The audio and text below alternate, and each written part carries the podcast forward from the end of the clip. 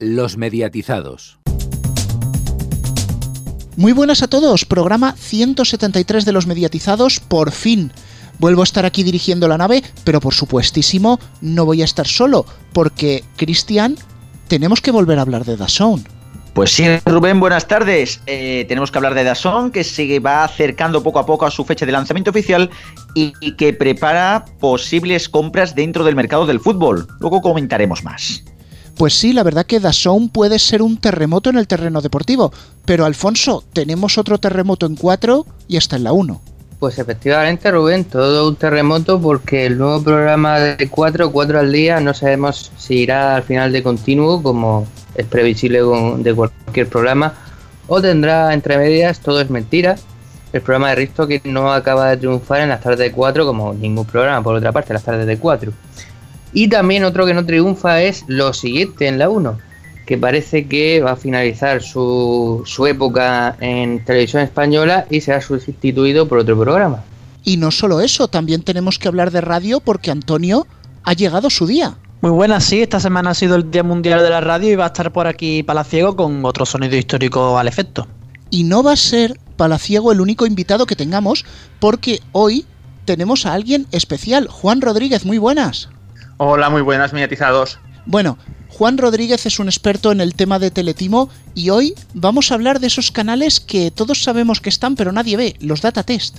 Efectivamente, vamos a ver qué se cuece por esos canales que se ven, se reciben por todas partes, pero realmente nadie ve. A ver qué, qué pasa con ellos. Bueno, son muchos temas los que vamos a tratar hoy. Tendremos la agenda de Neo, tendremos la agenda deportiva, el medio informativo, por supuesto. Pero como siempre, empezamos por las noticias. Y hay una que nos vino casi de sopetón. Red Eléctrica compra Ispasat a Avertis por 949 millones.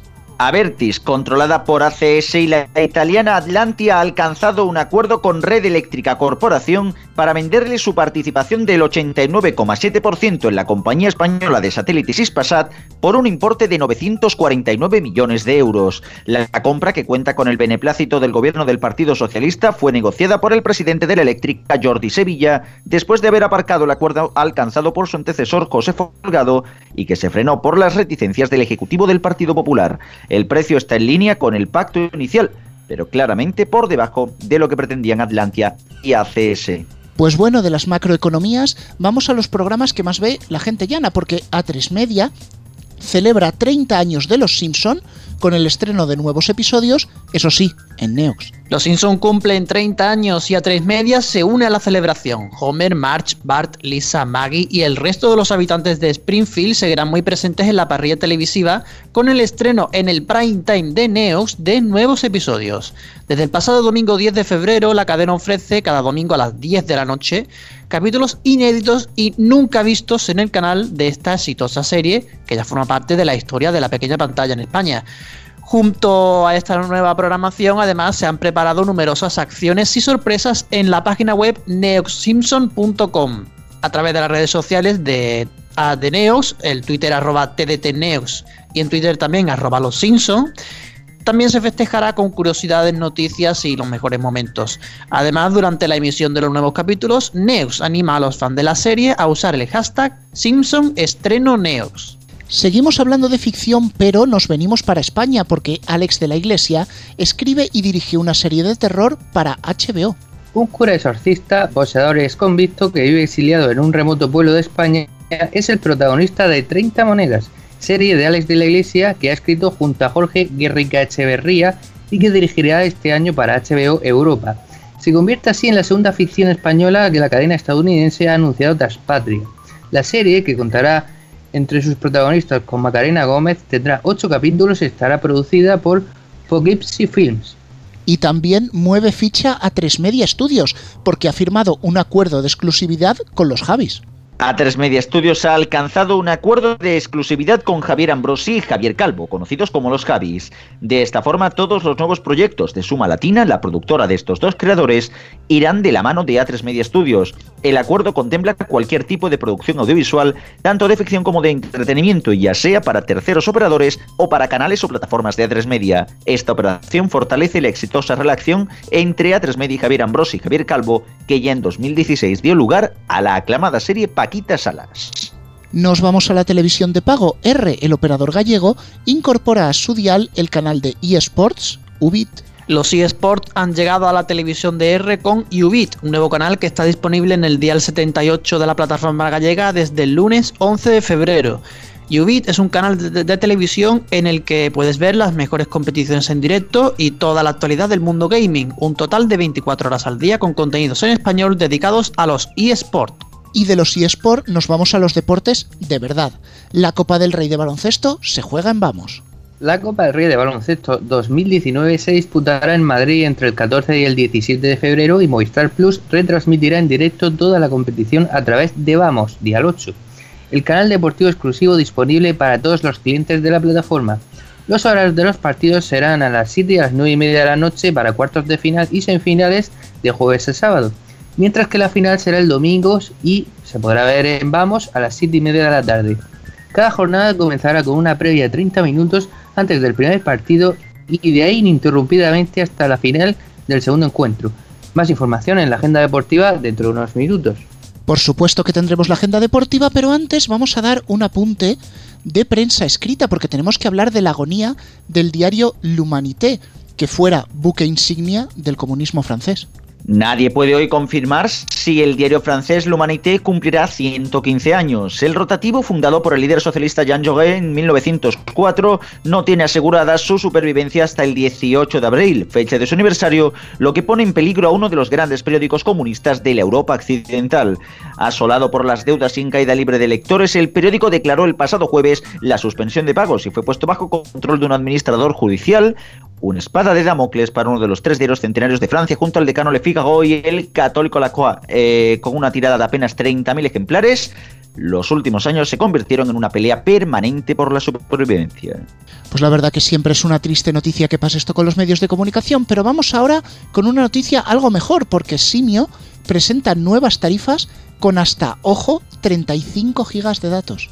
Simio continúa evolucionando sus tarifas y ahora presenta nuevas tarifas combinadas y mejora de sus bonos de datos. Ahora puedes tener llamadas ilimitadas y 3 GB por solo 12 euros, frente a los 14 que costaba antes. O por 29 euros, llamadas ilimitadas más 35 GB. Esta, por esta, con esta tarifa antes tenías 30 GB. Además, como los datos que te sobran de tu bono se acumulan, tendrás siempre gigas de sobra. Y si eliges el bono de 35 gigas, podrás crear la tarifa solo móvil con gigas acumulables más grande del mercado. También hay nuevas opciones combinadas como la de 100 minutos más 1,5 gigas por 7 euros o la de 200 minutos más 3 gigas por 10 euros. Ah, por otro lado, los bonos de datos aumentan de capacidad por el mismo precio. El bono de 4 GB ahora tiene 6, el de 20 GB ahora tiene 22, etc. Estas nuevas opciones para nuevos y actuales clientes de Simio están disponibles desde este 13 de febrero. Hasta aquí el informativo de medios. Más noticias en neo.es con dos es y en todas nuestras redes sociales, en Twitter arroba neotv y arroba los mediatizados, así como en nuestras respectivas cuentas de Facebook y en el canal de Telegram de los mediatizados. Pues como siempre, gracias Antonio, y vamos a empezar con lo nuestro, con lo que es el análisis de lo que está sucediendo en los medios de comunicación. Vamos a empezar por la tele, en este caso por la televisión generalista, y por un canal que hemos mencionado en varias ocasiones que tiene el rumbo perdido, como es 4. No hace tanto comentábamos el estreno del nuevo programa de Risto Mejide, Todo es Mentira, un estreno que había sido algo irregular, tan irregular que mereció una audiencias de mierda al final del programa, pero es que ahora la quieren liar más. Se va a estrenar 4 al día, la nueva apuesta informativa para las tardes de 4, que anticipa ser una copia de Más vale tarde, pero ojo a lo que quieren hacer. Lanzarla a partir de las 3 y media de la tarde, hacer como si fuera una especie de informativo, después el programa de Risto y como si en un sándwich fuera, inmediatamente después continúa 4 al día. La verdad que si esto se lleva a la realidad, ya que no está confirmado oficialmente por la emisora, sería decir, para este viaje no necesitabas alforjas, porque, y esto ya lo dejo para iniciar aquí la tertulia, podían haber dejado Noticias 4, ¿no? Desde luego que sí, o sea, realmente este sándwich extraño de, de, programación de tarde, la verdad que no, no tiene demasiado sentido. Eh, vamos a ver, Mm, primero porque a la gente le va a despistar bastante a la hora de saber cuándo son las noticias y cuándo no. Segundo, porque realmente querer hacer eso como una especie de contenedor raro, pero no quiero que unos programas eh, estén metidos en ese contenedor y otros sí, al final lo que hace es jugar es a la audiencia al despiste. Y honestamente, este tipo de este tipo de programas hechos de esta manera nunca han llegado a funcionar, nunca han llegado a funcionar. No sé desde luego qué, pretende hacer Cuatro con esto. No sé si pretende, de hecho, que eh, Cuatro conseguir algo de éxito con este formato, pero desde luego mm, creo, que, creo que es un error bastante grave en la forma de plantearlo. Luego ya hablaremos de otras cosas como la, el grafismo y estas cosas que también son para, para echarles de comer de lejos. Pero bueno. Bueno, lo primero decir que no sé si a fecha de alguna reposición en alguna de las emisoras que nos emiten o en podcast, si nos escucha unos días más tarde, se sabrá ya el horario definitivo porque el programa se estrena el lunes 18 de febrero. Pero eh, durante todos estos días atrás, pues se, estado, se ha estado hablando de distintos horarios que puede tener eh, este programa, ¿no? Desde el principio se decía que eh, donde ahora estas noticias 4.1 iba a ser un avance de unos 10 minutos del programa y luego el programa empezaría a las 5 y cuarto, después del programa de Risto. Eh, ahora no, ahora se estaba diciendo que iban a hacer ese sándwich que ha dicho Rubén. Eh, bueno, primero estaría el avance de a las 2 y media de la tarde, después a las 3 y media otro trozo del programa, después entre medio Risto y el, resto del programa, ¿no? Pero es que la última opción que también se ha dicho es que directamente 4 al día vaya de 3 y media a 7 y media y pasar el programa de Risto Mejide a las 7 y media de la tarde. Eh, no sabemos qué opción es peor, pero bueno, eh, pero yo personalmente pienso que este programa se puede complementar con Más Vale Tarde, al igual que en su día hubo ese duelo entre las mañanas de 4 y Más Vale Tarde. Pero mucho temo que Mediaset no va a tener mucha paciencia con este programa porque las audiencias de la tarde de 4 son muy malas. Y visto el, en la primavera política que se viene con tantas elecciones, eh, deberán tener paciencia con este programa mínimo hasta junio, porque si va a ser un programa informativo, eh, pues este programa le va a venir bien. Pero yo no sé si va a llegar a las elecciones generales. ¿eh? Hombre, a las elecciones generales esperemos que sí, si son tan pronto como parece que van a ser.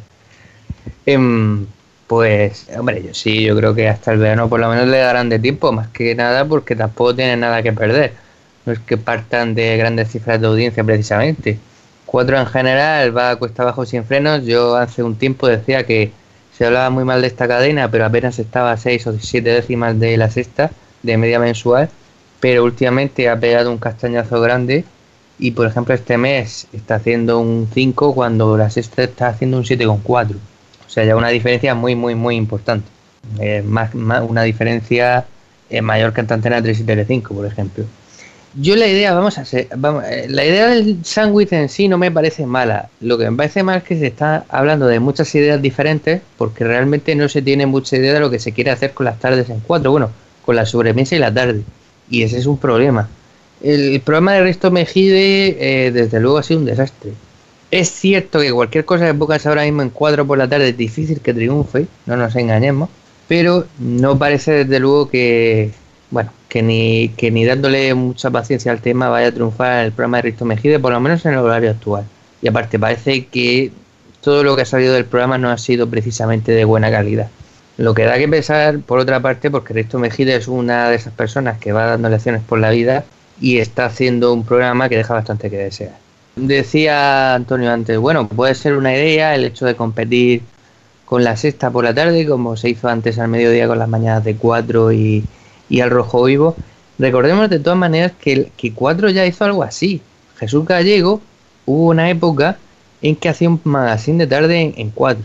Lo que pasa es que aquello no duró mucho, pero yo creo que no es una idea tan lejana a lo que se quiere hacer ahora. Ah, sí, sí, y creo que incluso ese programa empezó antes que Más Vale Tarde. Y ya luego lo cancelaron en esa época en que Basile decía que había mucha política en la tele. Justo. Y, se quedó Más Vale Tarde solo.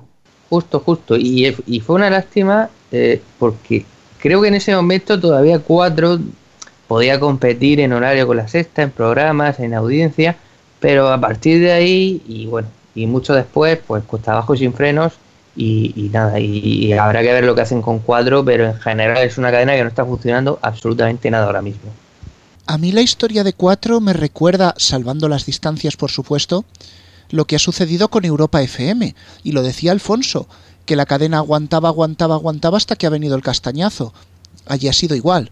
Los directivos de Europa FM no tocaban nada porque, bueno, como no baja, como no baja, pues es que baja muy poco, baja muy poco, pero ya daba señales, ya avisaba de que esto no tiraba.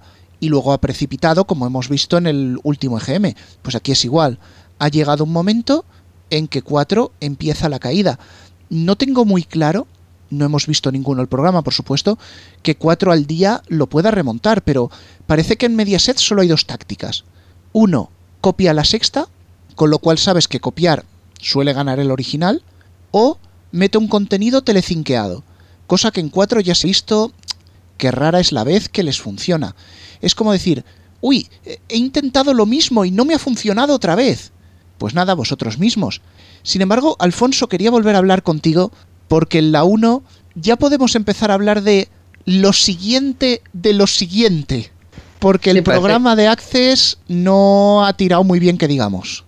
Sí, parece que el medio informativo se vuelve a anticipar a la noticia, porque hablábamos de que en una, en una de las de las ediciones anteriores de nuestro programa de que, de que el nombre era muy muy previsor de lo que podía pasar con el programa. Estaban haciendo ya un siguiente programa para más adelante y efectivamente parece que va a ser así. Es un programa que no ha causado ninguna polémica como, como sí causaba el de Cárdenas, que por cierto tenía mejor audiencia que este, pero es que es un programa que ni chicha ni limonada, que ya se veía desde el principio, que no podía competir en ese horario con, con el, sobre todo con el hormiguero, que lejanamente podía ser lo más parecido, y mucho menos con el intermedio, que es un programa absolutamente eh, diferente. Pero no proponía, la 1 no proponía nada original realmente a esa hora y nada que enganchase. Si quieres hacer un programa a esa hora, si es que de verdad la 1 quiere seguir compitiendo en ese horario con programas y no meterte al prime time a las 10 de la noche, tiene que hacer una apuesta original. No sé cuál es esa apuesta original, pero el programa de Raquel Sánchez Silva no era ni chicha ni limonada, ni, ni tenía especial salsa, ni atraía especialmente. Yo sí sé lo que le puede funcionar a la 1 esa, esa hora y que ya la ha tenido otras veces y la ha funcionado. Lo que pasa es que lo tiene de sustituto. Es el programa de Santiago Segura, el programa de viaje al centro de la tele. Programas de archivo le funcionan a la televisión española y pueden alargarlo o acortarlo según le venga mejor la hora que quieran empezar el prime time. Yo no sé si esta vez será la definitiva en que pongan a ese programa o lo seguirán dejando para verano o no sé cuándo. O volverán a poner el programa de los juegos de Antonio Lobato. No lo sé. Pues sí, probablemente en marzo nos llegaríamos a encontrar algún relleno. Ahí como aguántame la cerveza mientras que traigo otro programa, ¿no? Bueno, no sabemos qué nos vamos a encontrar en marzo en la 1, pero sí que sabemos lo que vamos a ver la próxima semana, porque llegan Antonio y Héctor con la agenda de Neo. Adelante. Pues una semana más la agenda de Neo. Se incorpora aquí Héctor que nos va a contar qué vamos a ver esta semana en primer lugar en cuanto a series. Efectivamente, a partir de este viernes los superhéroes regresan a Netflix con el estreno de The Umbrella Academy. Una familia disfuncional de superhéroes unen sus fuerzas para resolver la misteriosa muerte de su padre, la amenaza de un apocalipsis y algunos asuntos más. Una adaptación del cómic de Gerard Way y Gabriel Ba. Y Fox Life estrena este miércoles a las 11 de la noche la tercera temporada de Bull, la serie producida por CBS y escrita por Paul Atanasio, guionista de House. En esta ocasión, la ficción alcanza su tercera temporada donde se centra en los nuevos retos de su protagonista, el Dr. Jason Bull, y su particular modo de preparar psicológicamente a los encausados en un juicio. Y por su parte, AMC estrena el próximo jueves a las 10 y 10 de la noche Das Boot, el submarino, una historia de espías y supervivencia. La serie sigue las vidas de la tripulación de un submarino alemán y miembros de la resistencia francesa durante la Segunda Guerra Mundial. También está la semana muy interesante en cuanto a cine. Sí, porque Paramount Network rinde un homenaje al rey del terror, Stephen King. Este sábado, a partir de las 10 de la noche, la película La Niebla y el documental sobre su figura, Stephen King, el maestro del terror, se estrenan en el canal para todos los fans del género. Y el canal de cine por antonomasia, TCM, ha preparado toda una semana dedicada a los Oscar. Cada día una categoría y por cada categoría unas cuantas cintas premiadas. Así pues podremos ver títulos como El hijo de Saúl, La lista de Schindler, Ciudadano Kane, Pulp Fiction, Un tranvía llamado Deseo, Historias de Filadelfia, Gigante, Lawrence Arabia, Casa Blanca, El cazador o El golpe, entre muchas otras.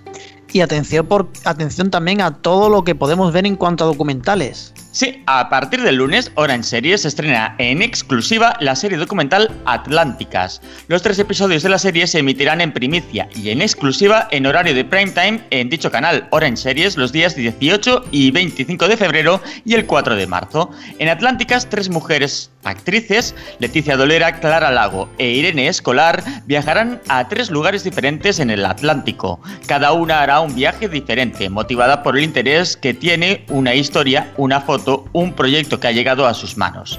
Todos los viajes tendrán un, componente común, el punto de vista de una mujer que nos permitirá plantear el tema de la igualdad de género, la identidad, la tierra y también el concepto de verdad de la realidad. Y Crimen e Investigación estrena nueva temporada de Lia Rimini y la criminología el miércoles a las 10 y cuarto de la noche. En esta nueva temporada, Lia y Mike se reúnen por primera vez con miembros de diferentes organizaciones como los Testigos de Jehová. Además, la serie ganadora de un Emmy aborda e investiga diferentes cuestiones, entre otras, la exención de impuestos de la organización, sus lazos con otras organizaciones controvertidas como la Nación Unida del Islam y la supuesta desaparición de Sally Miscavige, una mujer del actual líder de la Iglesia de la Cienciología.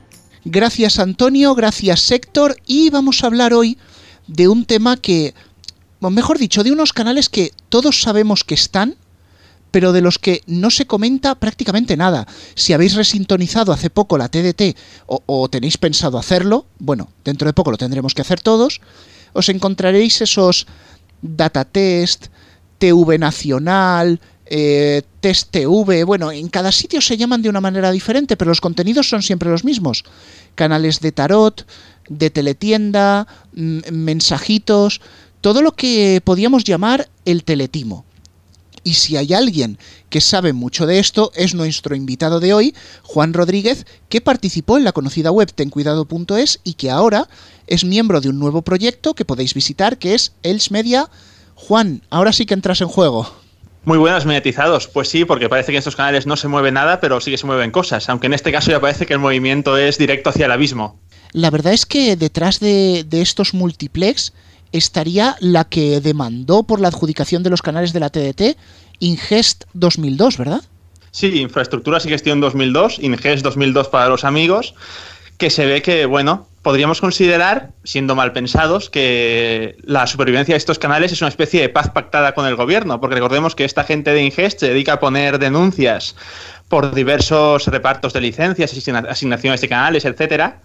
Y entonces eh, recordemos que estos fueron los responsables de que en 2014 se apagaran canales como Explora con y, y, lo cual provocó ciertos anuncios como aquel de los atropellos a los canales de Mediaset, Nos que acordamos. fue tan polémico. Entonces, pues se ve que esta gente pues denuncia todo lo denunciable en el aspecto audiovisual y como parece que alguien está un poco asustado de ellos, pues sus canales tienen pista libre para verse en todas partes.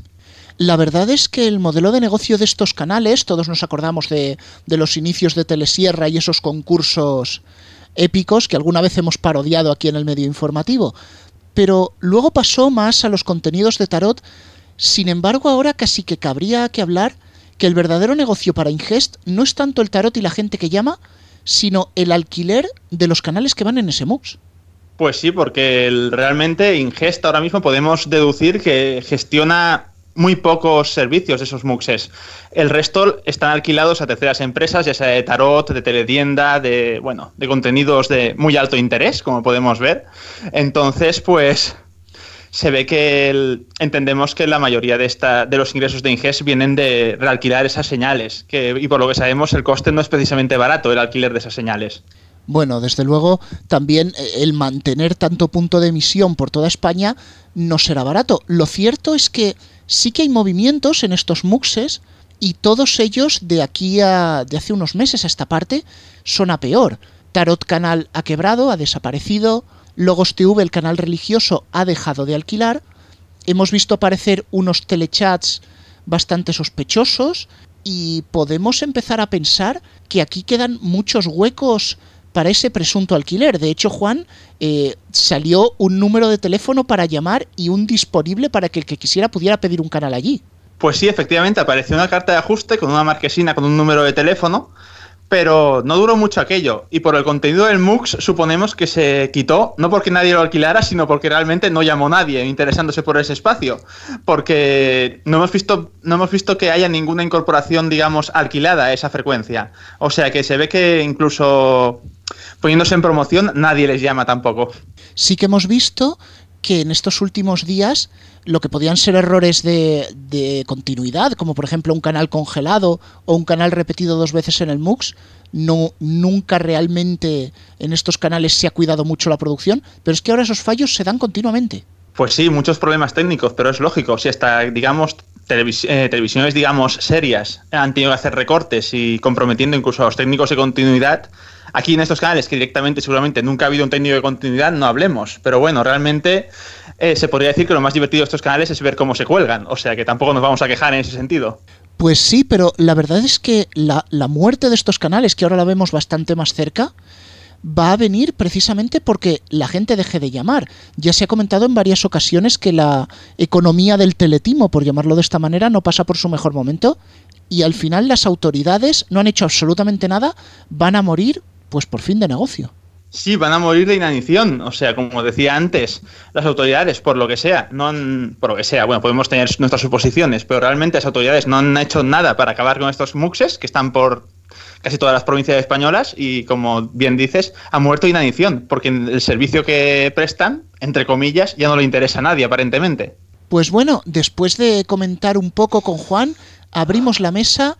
Compañeros, a ver, ¿qué pensáis vosotros? ¿Estamos cerca de ver este final de los canales de Teletimo? Pues hombre, a ver si es verdad, nadie los va, los va a echar de menos, ¿para qué nos vamos a engañar? No es precisamente ninguna gran pérdida en ningún canal. Bueno, si ya de por sí ahora mismo perder algún canal de la TDT no es que sea ninguna gran pérdida, pues mucho menos los canales estos que estáis llamando de Teletimo, aunque por cierto los de a los de la empresa esta que los dirige les fastidia bastante que se diga eso. Y me acuerdo de su momento eh, que nos escribieron a frecuencia digital por algo parecido y, casi nos demandan. Así que mucho cuidado. Pero eh, hay infraestructuras y gestiones que no me, no me salía el nombre. Pero sí, hombre, parece que sí, pues que va a ser por fin el fin. Si es que, ¿quién, ¿quién ve eso? Al final, incluso la gente que lo veía en su momento, pues se cansa y como decía Juan, parece que incluso nadie quiere meter en esos huecos contenido. Así que poco a poco irán muriendo y desaparecerá por fin esa basura de nuestra, de, nuestra televisión. Al final no deja de ser un poco casi que la, transformación de, los medios y de la tecnología y todo esto, ¿no? Eh, este tipo de contenido ya no tiene presencia en la televisión porque tampoco hay demanda y porque también hay que decirlo, las nuevas tecnologías hacen mucho más fácil el acceso incluso al contenido del tarot, o sea, hasta, hasta, eso llega, o sea, que realmente no es rentable tener una cadena de televisión con el dinero que con el dinero que cuesta, incluso pirata, para que no te vea nadie, para que no te llame nadie, o sea, a la hora de la verdad estas cadenas desaparecerán como muy posiblemente la televisión digital terrestre y como ya se está viendo va teniendo cada vez menos canales. O sea, posiblemente pasaremos a tener una oferta televisiva en la que, mm, en la que no haya, desde luego, esa variedad de canales, contando los piratas que había hace perfectamente seis o siete años, y estos darán paso a contenido en, en Internet mayormente.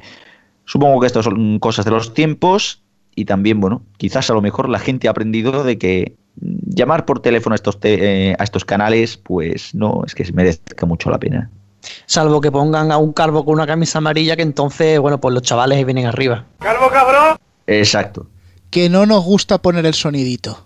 Pues ya que se ha mencionado cierto personaje, cabe mencionar que Telesierra sigue viva, aunque bueno, ya no es ni la sombra de lo que fue. Básicamente es un canal de videoclips descargados de YouTube a una calidad penosa y con un chat y bueno, con un chat que a, saber quién escribe ahí, pero y básicamente es un canal generado con retales de todo lo que quedó, o sea, el teléfono es de uno de los canales que tenía Telesierra, el email de otro, la web de otro, o sea, han cogido ahí todos los restos de serie y han montado un canal, por llamarlo de algún modo a eso, y ahí siguen subsistiendo sorprendentemente después de 15 años desde que se destapó la estafa, o sea que tela también.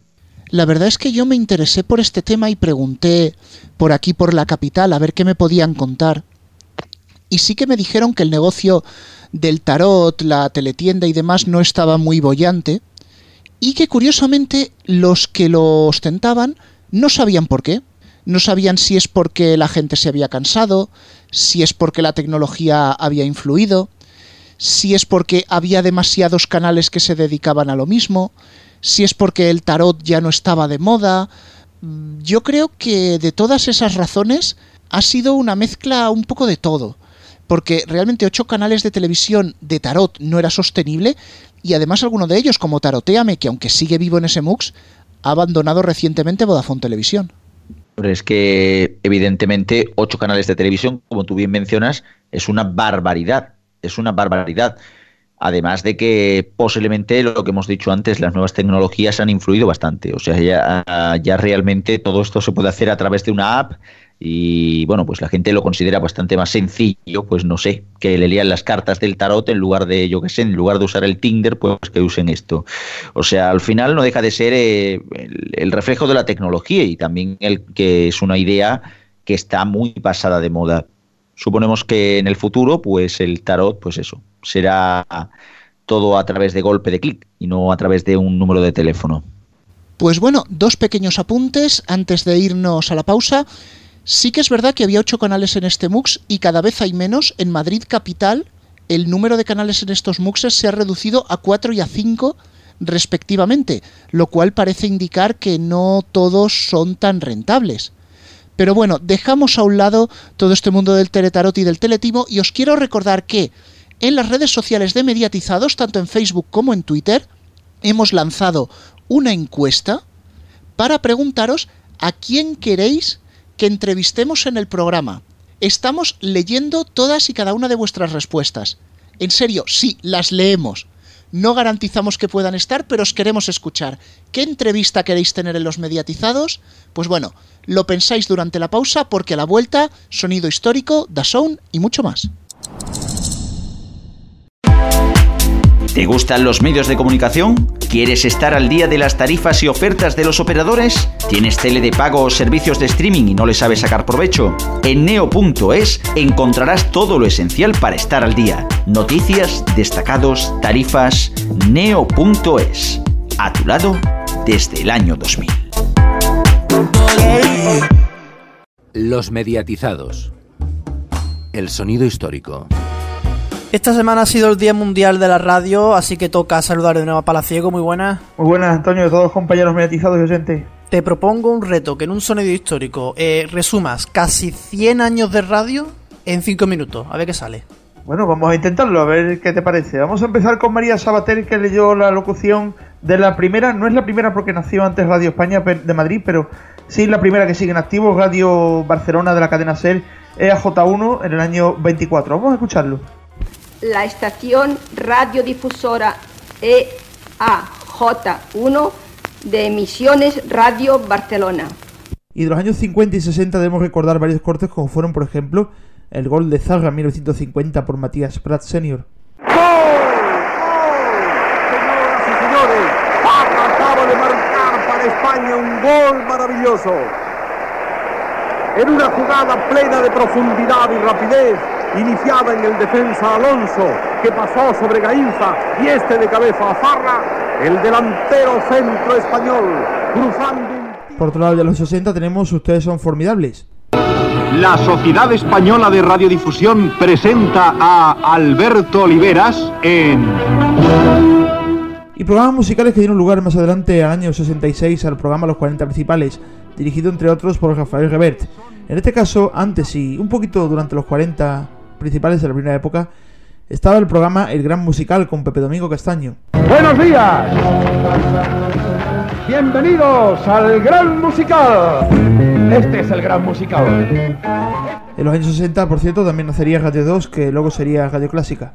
En los años 70, ya con la apertura de la información, en España había más programas de contenido informativo, tanto en la SER como en Radio Nacional de España con su clásico parte, o en la incipiente Radio Popular a punto de ser COPE más adelante a nivel nacional. En 1979 también, por cierto, nace Radio 3. En los 80 uno de los primeros impactos fue sin lugar a dudas la Noche de los Transistores, el 23 de febrero de 1981, donde especialmente la cadena SER estuvo inmersa durante toda aquella madrugada.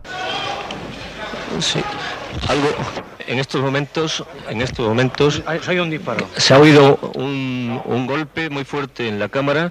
No sabemos lo que es porque porque se ven la policía, la, Guardia Civil entra en estos momentos en el Congreso de los Diputados. Hay un, teniente coronel que con una pistola sube hacia la tribuna, en estos momentos apunta. Y en 1982 nació el 4 de mayo Antena 3 Radio. Cadena Rato estaba en aquella época también, como Radio 80, la cual se convirtió luego en Serie Oro, y Radio Cadena Española se cambió a finales de los años 80 a Radio Nacional de España. En los años 90 los programas deportivos de la cadena SER La Copa estaban en liza, como podemos recordar Carrusel Deportivo con Pepe Domingo Castaño y Pau González. Carrusel Deportivo. El de los goles, el de la emoción, el del espectáculo, el de siempre, el clásico, el único, el veterano, el del sonido inconfundible, el de la cadena SER. Y también por otro lado Super García con José María García en Cadena Cope proveniente de Antena 3 Radio y mucho tiempo más atrás de Cadena Ser y que se iría a Onda Cero. Quienes hemos sido víctimas somos y presumiblemente seguiremos siendo víctimas del imperio del monopolio. Una cadena Onda Cero la cual empezó también en la década de los 90 tras el cambio de nombre de Cadena Rato con Luis del Olmo al poco tiempo de empezar como uno de sus protagonistas. En esta década Radio Nacional comienza las emisiones regulares del canal informativo Radio 5 en abril de 1994. De los 2000, dos noticias impactantes, el 11S en 2001 y el 11 de marzo de 2004, sin lugar a dudas, de gran impacto y también sobre todo en cadena SER. Nos hablan del mayor ataque a Estados Unidos desde el de Pearl Harbor, es desde luego la mayor acción terrorista concertada que recuerdan los tiempos. Dicen que nada va a ser igual después de este 11 de septiembre. Nos vamos al centro de ese país herido, a una capital todavía sangrada. Aunque también se dio, por supuesto, en estos dos casos en, las demás cadenas.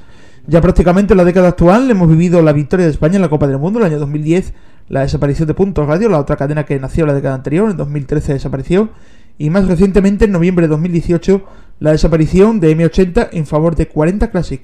Bueno, y te sobra un minuto, ¿eh? Sobrado el resumen. Se quedan muchas cosas, pero claro, eh, bueno.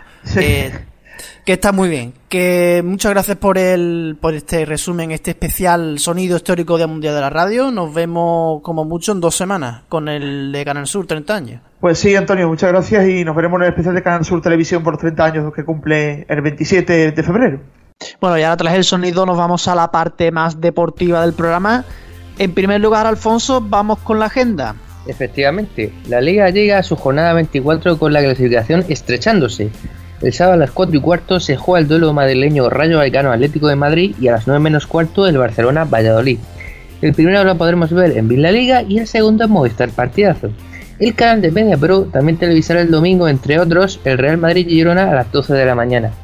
En segunda división destaca el Córdoba Granada el viernes a las 9 de la noche en gol y el Zaragoza Albacete el sábado a las 6 de la tarde en Movistar Partidas.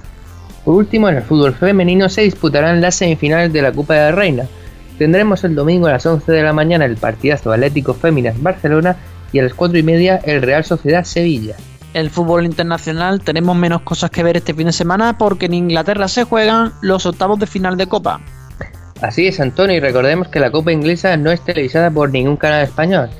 Sí tendremos jornada de la Liga Alemana con el Bayern de Múnich jugando al comienzo de esta, el viernes a las 8 y media de la tarde en Augsburgo, y cerrará la jornada del Dortmund que disputará su partido en Nuremberg el lunes a las 8 y media de la tarde. Ambos partidos los da Movistar Liga de Campeones. En cuanto a la Serie A, también jugará su partido pronto la Juventus, que el viernes a las 8 y media recibe al Frusinone. Como Gol Televisa es ahora un partido de segunda división española, solo se podrá ver en Bean Connect como otros partidos de la Liga Italiana y de la Liga Francesa. En el Polideportivo destacamos que de jueves a domingo se está disputando la Copa del Rey de Baloncesto. Así es, los horarios son los siguientes. Este jueves a las 7 de la tarde ya se ha jugado o se está jugando Iberostar Tenerife Unicaja y a las 9 y media de la noche Barcelona Valencia Basket. El viernes a las 7 Basconia Juventud y a las 9 y media Real Madrid Estudiantes. El sábado las semifinales serán en esos mismos horarios y la gran final será el domingo a las 7 y media. Todo en Pamos. En Estados Unidos también será un fin de semana especial porque será el fin de semana de las estrellas. En la madrugada del viernes al sábado a las 3, el partido de los rookies contra los jugadores de segundo año. En la madrugada del sábado al domingo a las 2, los concursos de mates y triples, entre otros. Y la madrugada del domingo al lunes a la misma hora, el partido de las estrellas.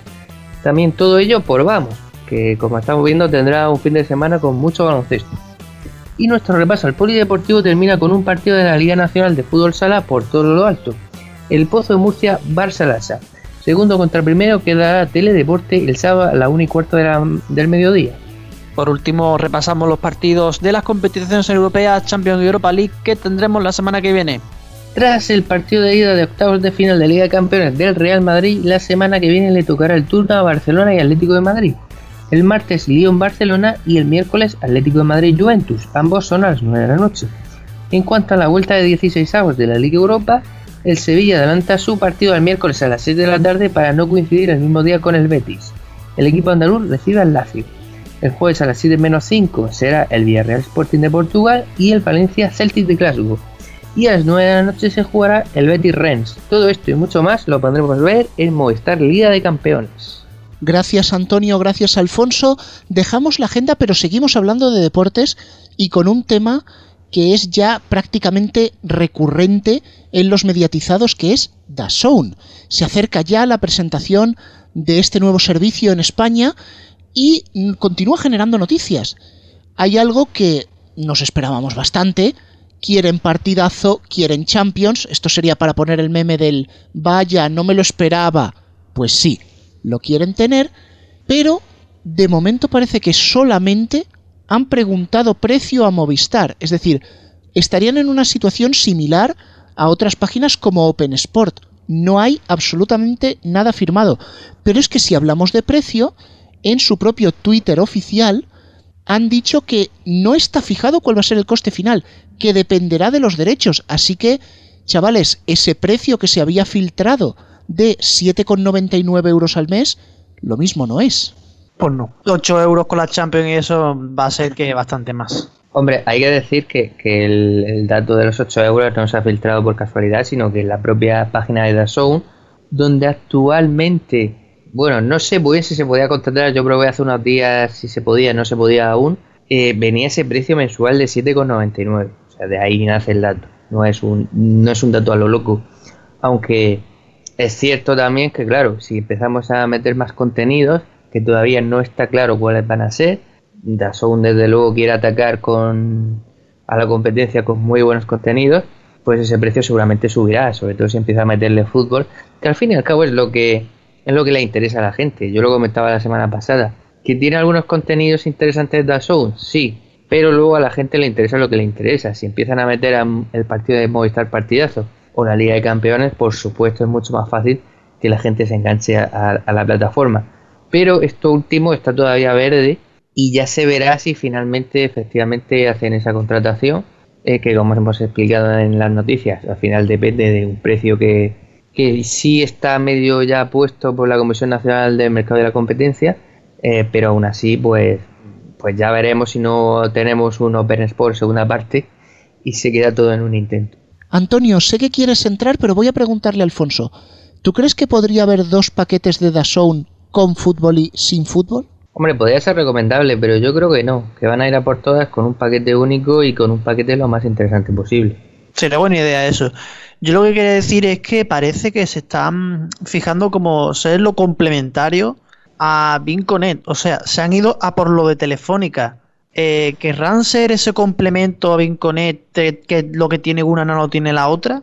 Hombre, podría ser una buena opción. Al final eh, no deja de ser ese complemento para aquellas personas que no quieren contratar Movistar o que no quieren contratar Orange. Eh, por otro lado, con el tema de los deportes, sí que mm, ahí le hago la mención a Alfonso, eh, que decía que no se puede ver la FA Cup. Sí, Dazón es la que va a dar la FA Cup y también da la Championship. También da las carreras de Ascot este fin de semana, o sea, con lo que amplía bastante el catálogo de contenidos. Y preguntando, como estaba aquí preguntando, eh, estaba diciendo de que no se puede contratar. Sí, se puede contratar a través de getn.dason.com. Ahí es donde aparece el precio de 7,99 eh, euros por mes. Que bueno, que ya veremos si será el final. ¿no? ¿Cómo? Es la, vers- la versión de España no ha abierto todavía, ¿no? Eh, Bueno, está en beta. Eh, sí, está en beta porque saldrá en no mucho tiempo, como ya sabemos todos, pero desde ahí se puede crear la cuenta y se puede contratar. Desde getn.dason.com. Eh, a partir de aquí, mm, lo que ofrezcan en el paquete final, pues bueno, ya veremos en el, ya veremos en la salida. Lo que sí que está claro es que de momento quieren apostar fuerte, quieren tirar a, quieren tirar a dar, claramente, sobre todo a dar fútbol y la Champions y todo esto. Por último, eso de que no la pudieran dar este año, quizás sea para no cogerse los dedos cara al estreno, pero bueno, al menos quieren tirar a por lo que claramente les puede funcionar en caso de que Dazón quiera, eh, quiera conseguir el éxito deseado, que es al final el fútbol, que es lo que todo el mundo busca. Yo quiero decir y quiero anticipar un poco, está muy cerca ya el lanzamiento oficial de DAZN y en esa encuesta que estamos haciendo a través de Twitter, a través de Facebook, de a quién queréis que entrevistemos, muchos, y creo que es la más votada, corregidme si me equivoco, nos estáis pidiendo que entrevistemos a una persona representante de DAZN. Os lo digo, lo estamos teniendo muy en cuenta y quién sabe si nos damos una sorpresa pronto. Pero bueno, ahora sí, aquí acaban los deportes. Chavales, medio informativo. Sí, señores, hemos llegado al medio informativo, una sección que tiene algo que celebrar. ¿El día, el día de la radio? También. ¿Pero qué? Es que se nos ha olvidado con el lío de enero que si las navidades, la gripe, el Risto Edition, que el medio informativo ha cumplido dos años. Vaya fiesta, ¿no? ¿Dos? ¿Dos años? Sí, sí, dos sí. años. Dos, Dos- años ya haciendo esto. Lo increíble es que aguantara tanto esto, ¿eh? Y es cuando le dábamos, le dábamos menos esperanza que a Zapeando, ¿eh? No, pero es que ya no es la esperanza. O sea, decirme que los medios de comunicación en este país no son parodiables. Y cada vez. Y cada día más, por desgracia. Hombre, es que hemos conseguido, y lo digo con todo mi orgullo y satisfacción, ser un referente de las fake news. Ahí, con dos narices. A, a ver si viene Trump, ¿eh? Exacto. Bueno, exacto. bueno. Cuidadito que nos viene Trump por detrás y nos, y nos echa mal de ojo. Cuando has dicho lo de que viene Trump por detrás, me he imaginado lo peor, ¿eh? Sí, sí, sí. Grave para el de... Venga. En fin. Empezamos con la primera, por favor. Pues sí, vamos a empezar hablando de Orange. Orange. Pozzi, Orange presenta una nueva tarifa Love totalmente configurable. Ah, eso, eso es... Están mintiendo, ¿verdad? Positivo, parece, ¿no?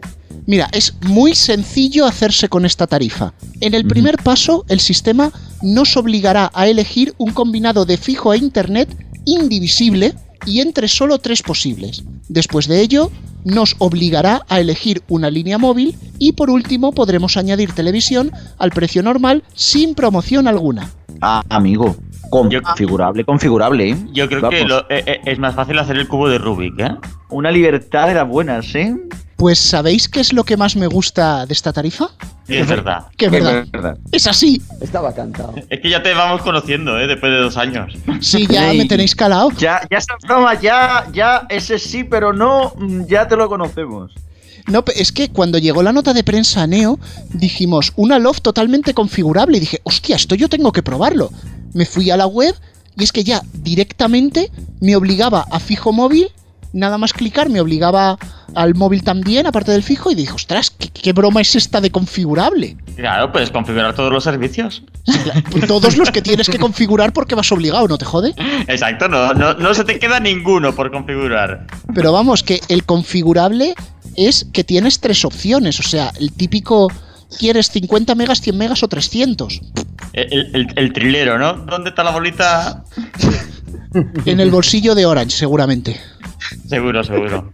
Y de color naranja, además. A ver si va a ser una mandarina. Bueno, vamos a la siguiente noticia. Cuéntanos. Vamos a hablar de Empty Mad. ¿Te ha dicho? Empty Mad.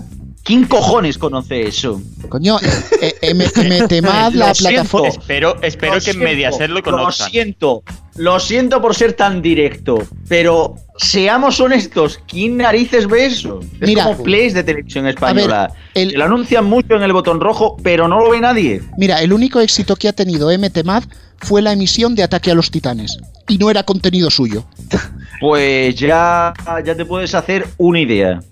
Bueno, pero podéis estar tranquilos porque Mediaset está planteando un plan de relanzamiento precisamente para esta plataforma, para MTMAD. ¿Ah, sí? ¿Sustituyen a 4 por MTMAT?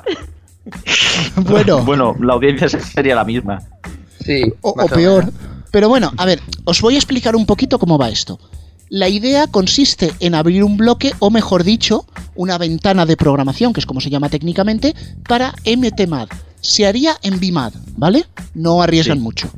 Una cosa, ¿la, la ventana la abren para que los directivos se tiren por ella o...? Para que corra el aire. Pa- eso a pensar yo, eso mismo pensaba. Sí, sí, sí. Me has quitado el Rubén. Pero bueno, es tu sección, son tus reglas. Es muy simple. Bueno, este lanzamiento se realizaría sin darle promoción, casi sin previo aviso, sin aprovechar impulsos ni sinergias del grupo ni nada. En dicho contenedor se emitirían vídeos que ya se pueden ver por streaming, pero salteados, sin ningún orden, ni concierto, ni nada, para después tenerlo que retirar pasada una semana porque tiene baja audiencia. Vamos, como Neox. O Divinity. O Divinity también. O Energy. Que No, de- Energy, no, que Ener- Energy cambia de programación y su cambio de CSI por CSI. La que, cambia, la que cambia, la que está cambiando es Divinity. Sí, pero la cosa está en el caso de en el caso de CSI es que por la mañana te puedes ver al, a, a la gente muerte, por la tarde lo ves vivo. La película de este muerto está muy vivo. Porque, porque saltean los capítulos de tal manera que, que en cual- cualquier día cualquier día van a, Oye, Cristian. van a coger, macho, y van a rescatar a Grison, macho, cuando, cuando todavía no estaba ni canoso. Cristian, que Neox con Sinchan hacía lo mismo, ¿eh? Que la hermana de. Sinchan aparecía y desaparecía de un capítulo para otro. Sí. En vez de Himawari la tenían que llamar Guadiana. Joder. Bueno, pues yo que, yo que queréis que os diga, yo que queréis que os diga, a mí este plan me gusta. ¿Cuál? Eh, no, el, del- el de relanzamiento de MTMAD, este plan me gusta. Y me gusta sobre todo por una cosa. ¿Por qué? Porque es verdad. ¿También? Sí. La realidad supera la ficción, señores. ¿Y qué va a pasar con la gente como un servidor que le gusta hacer zapping y encontrarse el enésimo programa de callejeros hablando de yonkis por Barcelona? O sea, eh, Pues no te, no te preocupes porque el suministro de callejeros con estas audiencias está garantizado porque Antonio MTMAD hace unas audiencias... ¡De mierda! Bien. Estaba compinchado con Rubén en esta noticia. Exactamente. Lo tenemos preparado porque, por ejemplo, el miércoles 6 de febrero, el pasado miércoles 6, el bloque que duró cerca de una hora hizo la bonita cifra de 0,11. Un trozo mierda. Pero es que el jueves 7 incluso bajó una centésima y hizo 0,1. Pero es que esos días, Antonio, tenemos los datos concretos de cada vídeo del bloque. Eh, sí, por medio tenemos un vídeo de 24 minutos que se llama La vida mártir, no tengo ni idea de lo que va, y marcó un 0,11. Luego tenemos Salamanca Style, que supongo será de gente pija y así, que duró 12 minutos y hizo un 0,12. Y el último vídeo, llamado Mad Travel, Bahamas, eh, ya en audiencia totalmente descendente, eh, hizo un 0,06%. Un trozo mierda. Vaya asqueroso. Oye, oye. Unas 6.000 personas viendo eso. Pues sí, que si hubieran puesto yonkis de Bahamas, quizás hubiera tenido más éxito. Claro, por eso lo sustituyen por callejeros. ¿Tanto pensado? Que no me extraña. Por eso la nueva estrategia de BIMAD es meter los vídeos esos sueltos por medio de la programación entre callejero y callejero. O sea, no, no van a hacer una franja fija porque eso ha durado dos días. Sí, vamos. Pues bueno, hay secciones como audiencias de mierda que han nacido aquí al calorcito del medio informativo en estos dos años, pero también hay otra subsección que ha nacido. Y no es la edad de oro que ya os despachasteis bien la semana pasada. sí, es que cada semana tenemos edad de oro del periodismo. Pues con, lo- con la de titulares que ha salido esta semana estamos estado a punto de hacer otra, ¿eh? Sí, edad de uranio del periodismo. Pero no, tenemos otra más que es notas de prensa de mierda. Esta yo sé que le va a llegar a nuestro, a nuestro invitado Juan directa al corazón. sí, Telefónica. sí, sí. Seguro. Telefónica, la teleco europea más admirada. Estaba padeciendo yo por si era una nota de prensa de más móvil. Pizca, pizca. No, decía, Telefónica la más admirada y los TV Nacional los canales más vistos, no te digo yo yo. Bueno, Vale, y- Y Telefónica. ten mate su, su máximo de audiencia, ¿no? Están ahí, ahí con, ahí, ahí con MT Matt, sí. y, y Ten calienta en la banda.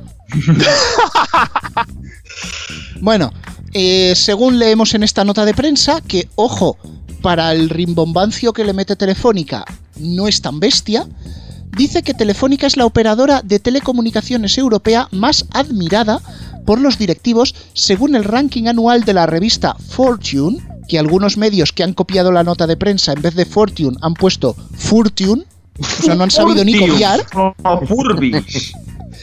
Una cosa, lo de más admirada es por los santos que tienen, ¿no? Bueno, a ver, yo me, yo me pregunto, ¿cómo se mide la admiración? O sea, yo me los imagino con un medidor Geiger, como estos de la radiación, Iván, que se mueve la agujita y dice, oh, está subiendo la admiración. A, a- a mí lo que me llama la atención de esa nota de prensa es que dice entre los directivos. Me imagino será entre los propios de Telefónica, porque si no, no se entiende.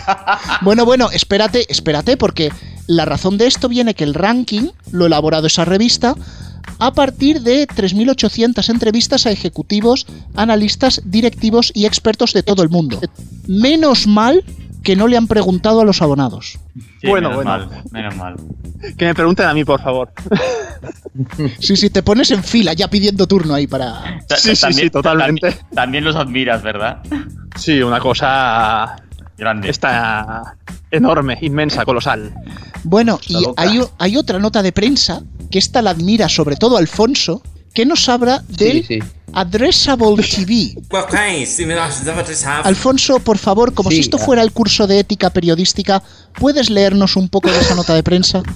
Bueno, leeré algunos extractos. Dice, A3 Media Publicidad ha logrado un nuevo hito en el mercado publicitario al convertirse en la primera televisión en abierto de España en emitir un formato de Addressable TV. Siguiente párrafo después estaba.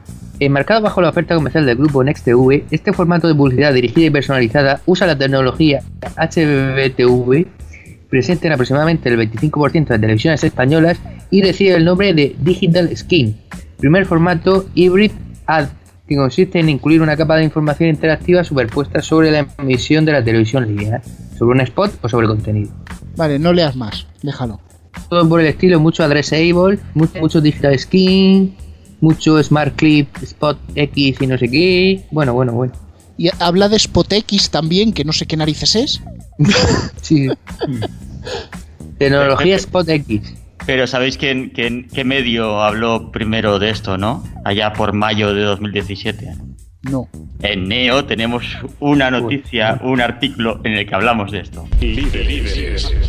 Ah, yo creí, yo creí que, habían, que les habían hecho el caldo gordo en alguna radio o así. Ajá. Pues neo.es tenemos ahí desde mayo del 2017 un articulito publicado de, de la televisión que viene y hablábamos sobre todo de la publicidad y hablábamos de eso. Es verdad que, es verdad, lo redactaste tú, Héctor. Exactamente. Cierto, cierto, cierto. Pero bueno, como estábamos hablando de notas de prensa, yo creí que alguien en Onda Cero les había dado un bombo que no se merecían. Pero bueno, toda esta amalgama de Next TV, HBB, Digital Skin, Hybridad y Your Fucking Days in Your Fucking Kitchen, lo que viene a decir es que si tienes una tele HBB, te podrán aparecer banners y anuncios interactivos si ves Antena 3. Fin. Bueno, y yo tengo una pregunta. Eh, decía en la noticia, esa nota de prensa que el 25% de las teles en España tiene HBB-TV. Yo me pregunto, ¿en cuántas de esas teles funciona Lobes TV? ¿En el 0,1%? Y yo todavía no lo he visto en ninguna. Yo lo tengo, pero me ha tardado, me ha tardado en aparecer como medio año, pero bueno. Bueno, pues ya, ya va por el 0,2. Eh. Pero bueno, a ver, ¿qué puede, ¿qué puede pasar?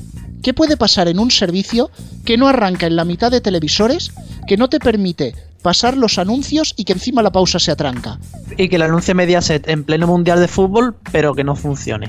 Pues bueno, vamos cerrando ya porque vamos fatalmente de tiempo. Héctor Prades Castellón, muchas gracias. Hasta la semana que viene. Juan Rodríguez Elche, nuestro valenciano invitado, muchas gracias. A vosotros, hasta la próxima. Alfonso Hernández Cartagena, que te pilla cerca. Sí, buenas tardes a todos y hasta la semana que viene. Y Diestro Barcelona, tú pillas un poco más lejos. Pues sí, me pilla ya ahí el medio país, pero bueno, Gracias y nos vemos la próxima semana. Y bueno, Antonio, tenemos que despedir una semana más sin carta porque nuestro amigo Pac está pachuchete. Sí, está malito, como sé que va a escuchar esto, ahora que tiene tiempo, pues eh, le deseamos por aquí que se recupere muy pronto y que ya mismo va a estar aquí dando guerra de nuevo. Pues bueno, llega el final del programa, sabéis que la música es Creative Commons y que estamos en las principales plataformas de podcast, iTunes, Google Podcast, Spotify y por supuesto iBox como siempre. Hasta la semana que viene. Adiós.